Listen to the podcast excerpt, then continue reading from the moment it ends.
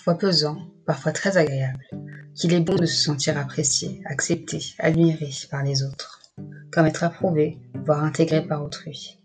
Pourtant, il ne s'agit là que d'apparence, de superficialité, dans un monde du beau, de l'esthétique, vaste vanité. Se baser sur des apparences constamment trompeuses est une erreur si courante.